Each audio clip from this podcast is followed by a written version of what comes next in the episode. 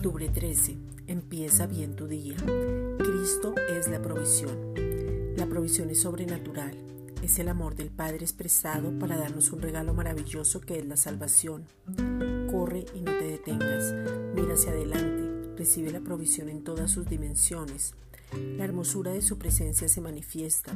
Somos formados y conformados a su imagen. En la provisión somos transformados y desde ahí recibimos la provisión que es Cristo.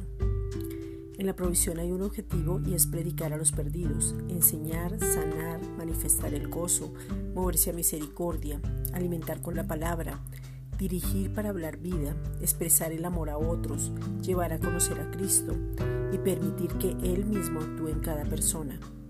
Lo único que a Dios Padre le interesa es el corazón y no lo que tú hagas. No te salgas de lo verdaderamente importante. Primera de Tesalonicenses 5:24. Fiel es el que os llama, el cual también lo hará.